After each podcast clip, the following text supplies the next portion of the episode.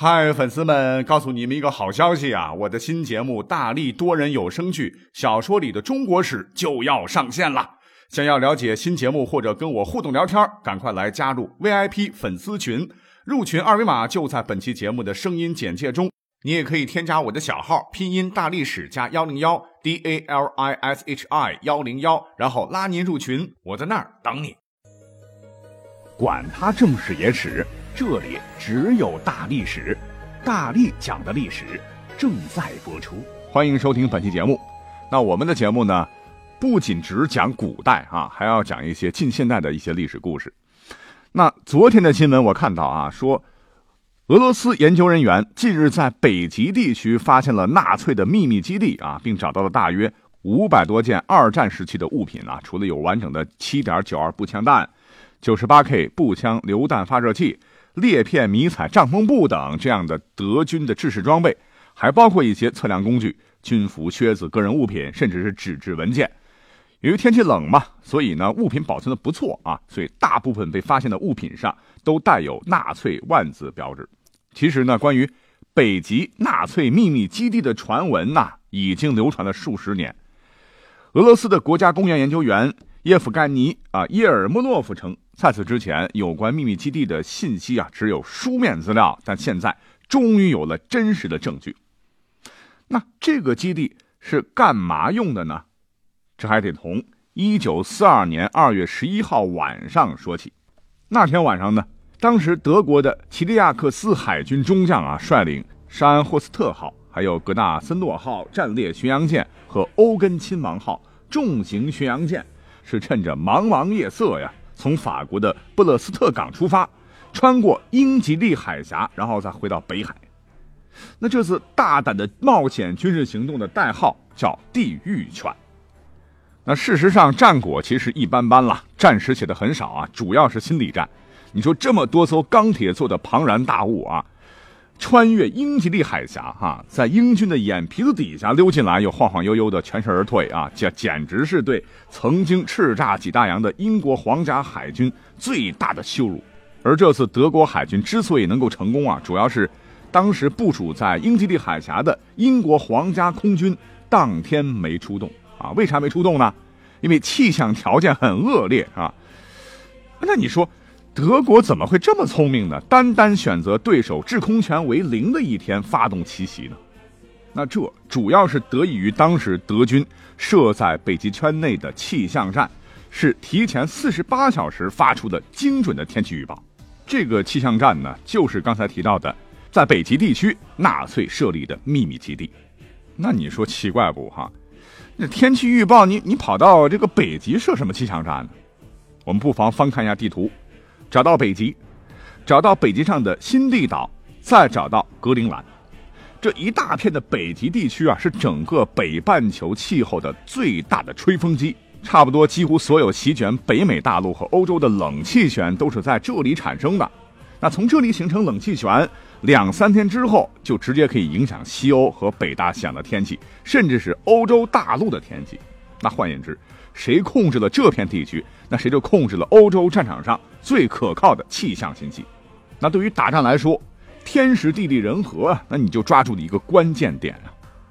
当然啊，从战争开始到结束，一直到最近前段时间，关于当时纳粹德国啊在北极设立秘密基地的传言一直没有断过啊，因为都是口说无凭，找不到物证嘛，都算是假说。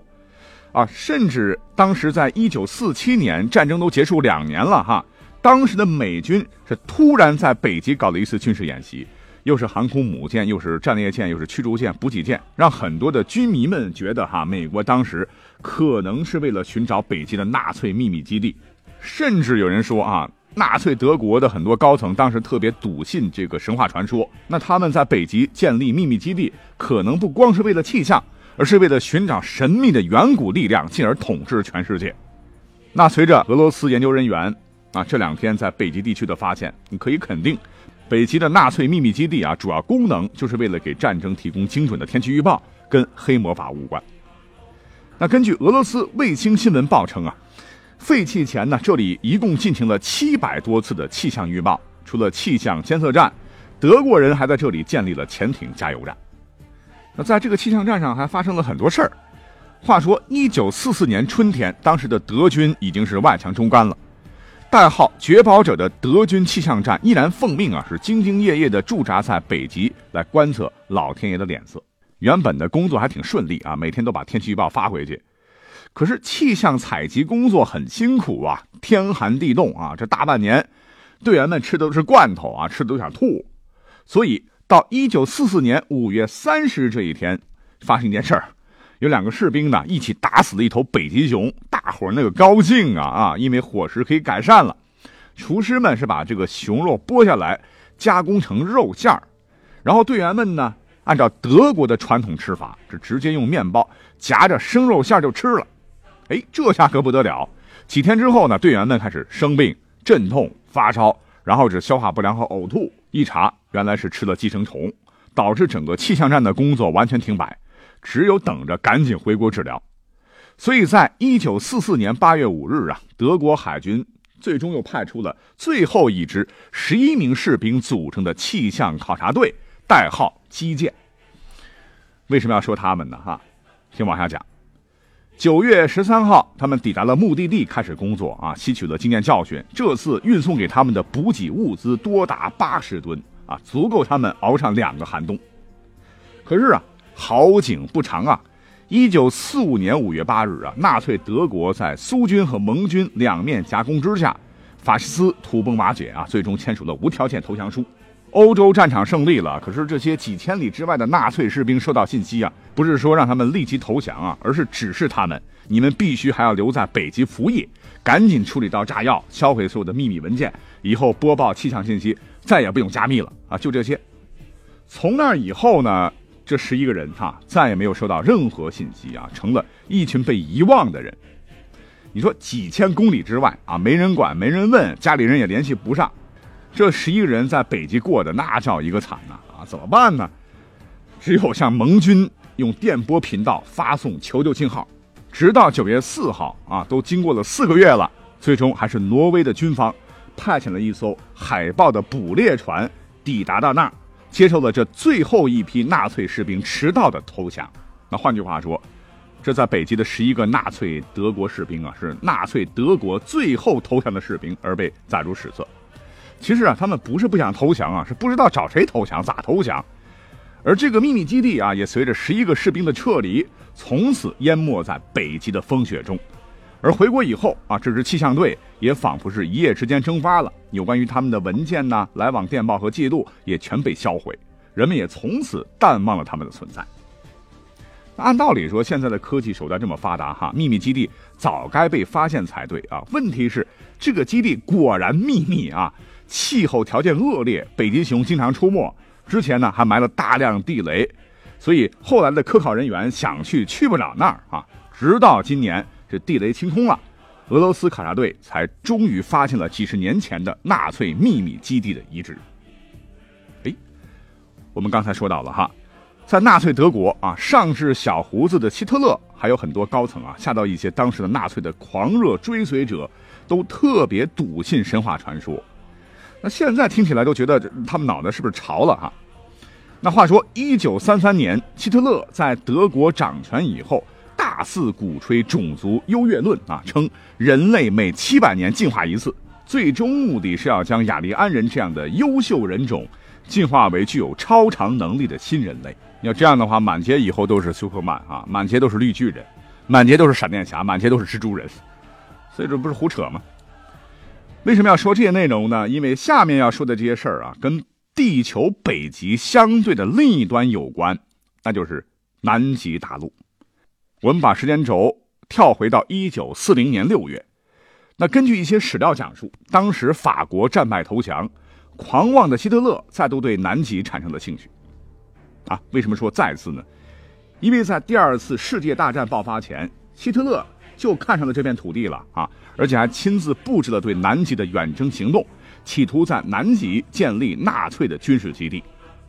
一九三八年十二月啊，再有三十三名经过盖世太保严格挑选的纳粹士兵，乘着施瓦本兰登号，在远征队总指挥切利尔的率领下，从汉堡出发，是前往南极探险。一九三一年一月，这支远征队抵达了南极的毛德皇后地啊，然后开始用两架飞机，在近六十万平方公里的区域里进行了十五次飞行，咔咔咔咔咔啊，拍下了超过一万多张照片。随后，纳粹德国宣布，南极的毛德皇后地归自个儿所有了哈，名字还改成了新斯瓦比亚，把三面纳粹旗帜啊插到了海岸边，还把十三面的纳粹旗帜由飞机空投到内陆。哎，这还不够啊！费这么大劲儿来，还得把南极好好考察一下哈。他们还建立了一个临时性的基地，好深入内陆。根据远征队的报告啊，他们在南极内陆发现了温泉。哎，本以为是天寒地冻，寸草不生啊，没想到温泉周边奇迹般的生长着植物，所以远征队把温泉称之为施摩尔绿洲。但是南极的气候条件啊，呜呜风吹着啊，实在太糟糕。在完成预定使命以后，一九三九年二月，人员开始返航。那这次考察收获巨大啊，让希特勒是欣喜若狂。他还计划在一九三一年到一九四零年和一九四零年到一九四一年，再要对南极进行两次远征，妄图建立坚固的南极军事基地。那这样的话，不费一兵一卒一颗子弹，纳粹德国的版图就会囊括南极大陆啊！这买卖怎么算都很划算呢。然而，还没等远征开始，二战爆发了。所以，直到法国战败投降，希特勒再度对南极产生了兴趣，授权海军元帅、潜艇部队司令卡尔·邓尼茨来负责此事啊。也就是说，这个事儿不是随便说说啊，已经上升到国家战略层面了。要知道，邓尼茨这个人可了不得哈，是德国臭名昭著的潜艇狼群战术的发明者。运用这个战术啊，他让盟军损失了两千四百九十一艘的舰船，而狼群战术。与古德里安的闪电战被称为纳粹德国军队海陆两大法宝。好在啊，我们的盟军及早破译了纳粹德国可能在南极建立军事基地的情报。如果说纳粹德国在南极得偿所愿，那么狼群战术可能会因为补给范围大大缩短而威力大增。所以，当时的英国皇家海军百慕大女王号。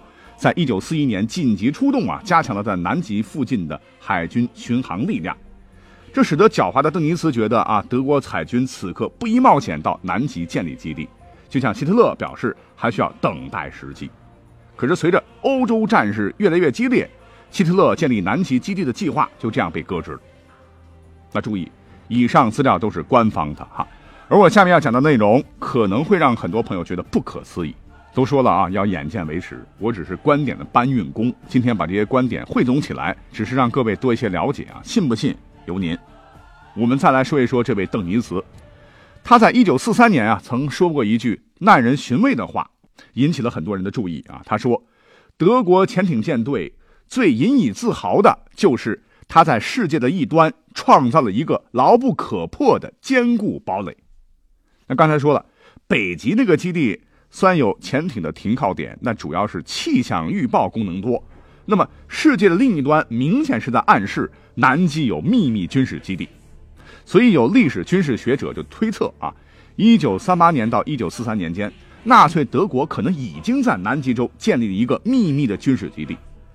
之所以后来德军海战失败，哈，主要还是因为德国海军二战时的实力。虽然突破了凡尔赛条约的限制，但是比起英美来说还差一大截。而且狼群战术实施早了哈，因为根据海军预测，开战时间应该是在一九四五年。没想到一九三九年，这战争就打得如火如荼。那海军对于战争的到来是完全措手不及。那当时邓尼茨手里的 U 潜艇部队只有五十七艘潜艇，其中很多是短航程的，只有二十二艘是远洋型，能够越洋出击。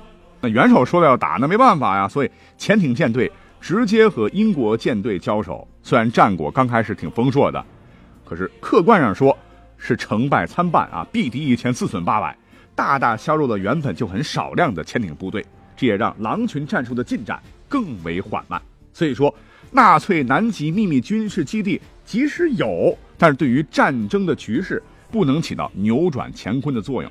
那很多朋友可能会问了：既然纳粹德国在世界的另一端创造了一个牢不可破的坚固城堡，那怎么还打输了呢？啊，尤其是海军，在这里要打个预防针。那下面这个事儿就是诡异了。根据史料解密，二战接近尾声的时候啊，纳粹军队的潜艇都跑到德国的基尔港卸下了大量鱼雷，然后用集装箱把大量货物送上潜艇，而且潜艇上得病的人数是大大减少，剩下的人通通都戴上了外科手术的口罩。根据历史学家找到的资料显示，一九四五年四月十三日啊，一艘代号为 U 杠五三零的潜艇从基尔港启程前往南极洲。当到达南极洲的时候，潜艇上的十六名德国大兵造了一个大冰洞啊，然后把潜艇上的许多大盒子通通放到洞里。据称，这些盒子里装的是第三帝国的遗物，其中包括希特勒的文件和私人物品。与此同时，还有另一艘潜艇 U 杠九七七，把希特勒和他老婆的爱娃的遗物啊运到南极洲。这两艘潜艇行驶的路线完全一样。干完这些事儿啊，两艘潜艇返回向盟军缴械投降。那么真相到底是什么呢？送到南极的啊，你说这些士兵们都戴着外科手术的口罩，送去的是危险化学品还是病毒武器呢？没人知晓。在国外呢，有专家还提出一个大胆的设想，说。盟军攻克柏林之前，德国有一支二十五万人的部队神秘消失，他们去哪里了呢？南极。而且二战以后啊，美苏都在希特勒机密档案中发现，一九三九年他曾经把他的亲信阿尔弗雷德·里切尔派往南极，并带去大批的科学家、工程师和实验器材。分别乘坐多艘潜水艇是同行。那他们分析，可能是要为了秘密研制尖端武器啊，准备将来称霸世界。当时美苏两国都想获得希特勒所研制的尖端武器的成果资料，并派出大量特工人员来追查阿尔弗雷德·里切尔带走的这批科学家、工程师的下落，却一直没有找到。这听着挺悬的哈，但是后头还有更悬的。他们还有证据说哈，美俄两国人造卫星在一九八八年。在面积五百万平方公里的南极大陆腹地，发现了一座城市的影子。这个城市打引号，这可能是最后的纳粹精英们在那里建立的新亚利安城。从此，他们在那里不再和现代世界有任何联系。那在一九四七年，美军曾经调动了一支，为什么老是美军啊？调动了一支强大的军队，对南极大陆展开名为“跳高行动”的军事行动。一艘航母在一艘战列舰和数艘驱逐舰、补给舰的伴随下，运送了四千多名陆战队员在南极登陆。后来因为恶劣的气候而草草收场。为什么美军要这么没头脑的跑到南极进行一次这样无谓的军事行动呢？是不是为了搜寻纳粹的南极基地？直到现在都没有人知道原因。好啊，一口气讲了十七分钟。那既然北极纳粹的秘密基地已经真相大白。那关于南极的哈，我们也期待不久的将来有历史学家来揭开这个谜团，让我们拭目以待。感谢收听本期节目，下期再会。